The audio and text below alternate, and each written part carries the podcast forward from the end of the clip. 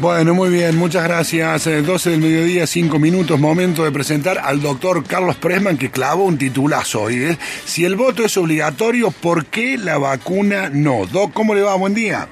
Buen día, joven, ¿cómo le va? Muy bien. No sé si ese es el epílogo o Sí. el título de la nota, pero bueno, si a usted le gustó, si el voto es obligatorio, ¿por qué la vacuna no? Que sería el fin de la columna, que tendría un principio inicial, que es que hoy, hoy, no es el problema el virus ni sus variantes, Sí. sino que el problema hoy somos nosotros. ¿Y por qué digo esto? Porque la ciencia ha logrado elaborar en muy corto tiempo una vacuna que es extremadamente efectiva para el coronavirus y todas sus variantes, incluida la variante Delta. Para lo cual hay que tener dos dosis, como diría la gran mayoría de los oyentes de Mira quién habla, tienen esta información. El tema era permitirme hacer una metáfora entre la vacuna y los semáforos. Los semáforos han logrado evitar una cantidad enorme de muertes y de accidentes a lo largo del tiempo y del planeta. Sin embargo, si establecemos un paralelo entre vacuna y semáforo, seguramente no faltará aquel que diga, no, los semáforos eh, matan.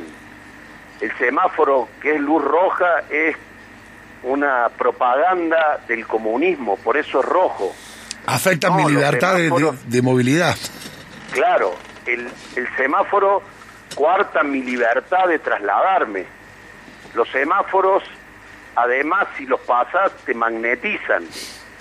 Entonces, quienes saben que los semáforos salvan vidas, le dicen por fuentes confiables de información, fuentes confiables de información, que los semáforos se usan en todo el planeta, en todo el mundo, en todo el mundo han evitado cantidad de muertes y de accidentes.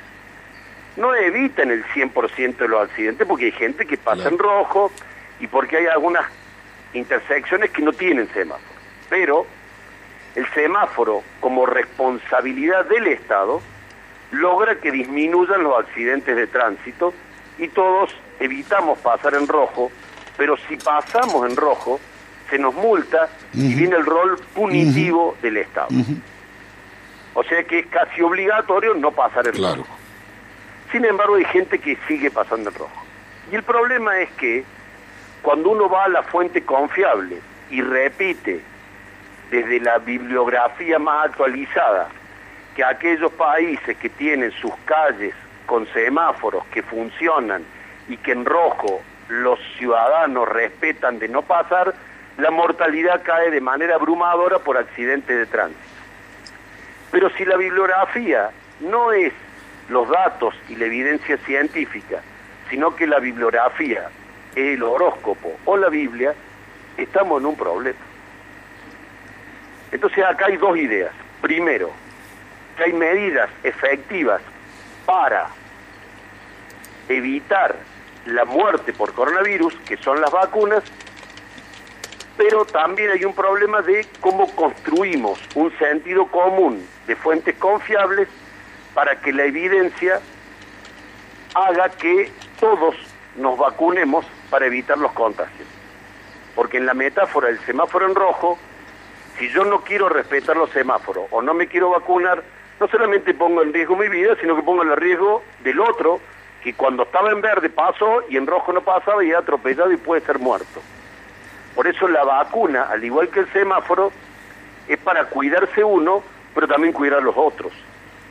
Esto lo hablamos largamente con la vacuna antirgripal. O sea que hay un rol Claro. o un efecto individual de la vacuna y un efecto social.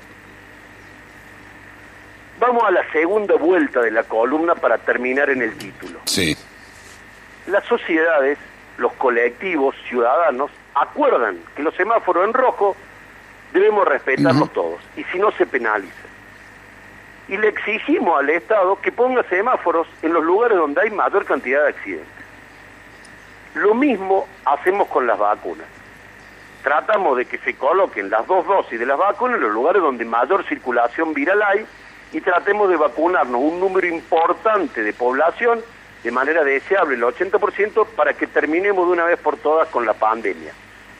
La columna del, lunes pasado era a vacunarse, que se acaba la pandemia. Pero si no nos vacunamos, si no ponemos y respetamos los semáforos en rojo, la cosa se nos va a complicar. ¿Qué es el Estado?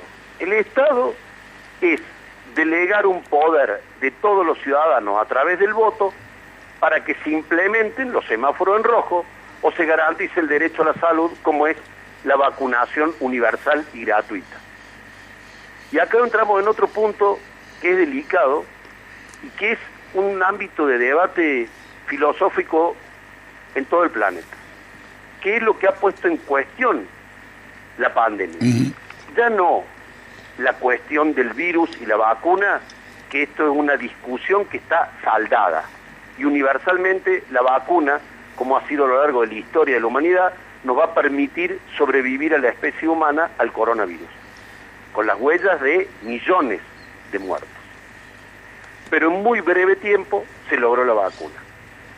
Lo que se pone en valor ahora y se discute, que uno podría decir hay que vacunar al Estado, y se vacuna con votos, es que cuál es el rol del Estado, cuál fue el rol del Estado en esta pandemia. Y cuando digo el Estado, el Estado municipal, provincial, nacional. Y es acá donde el problema no es el virus ni sus variantes, sino que somos nosotros que delegamos el poder a través democráticamente en el Estado. Y el Estado debe tener el poder de distribuir de manera gratuita a la mayor cantidad de población las vacunas pero también tiene que tener el poder de castigar a quienes no cumplen con las normas, como puede ser no pasar un semáforo en rojo.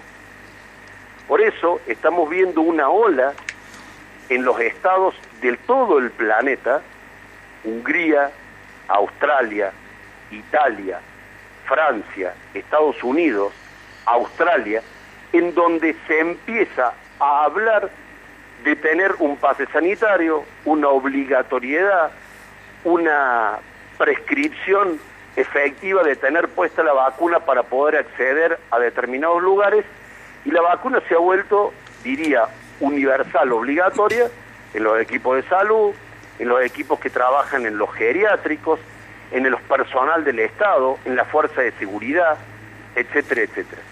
Esta progresividad de la obligatoriedad nos traslada al Estado y a la democracia. Y este es el fin de la columna. Si el voto, que es la participación por la cual los ciudadanos establecemos qué gobierno tiene nuestro Estado, es obligatorio, ¿por qué la salud, que es un derecho, y la vacuna también, aún no lo es? De colección, Doque. Muy bueno. Un abrazo grande, nos escuchamos el próximo lunes. Ahí estaba el doctor Carlos Presman con un columnón. Escúchenla después, nosotros siempre la ponemos en, en Spot y en redes para, para que la puedan volver a escuchar. 12 del mediodía, 14 minutos. Mira quién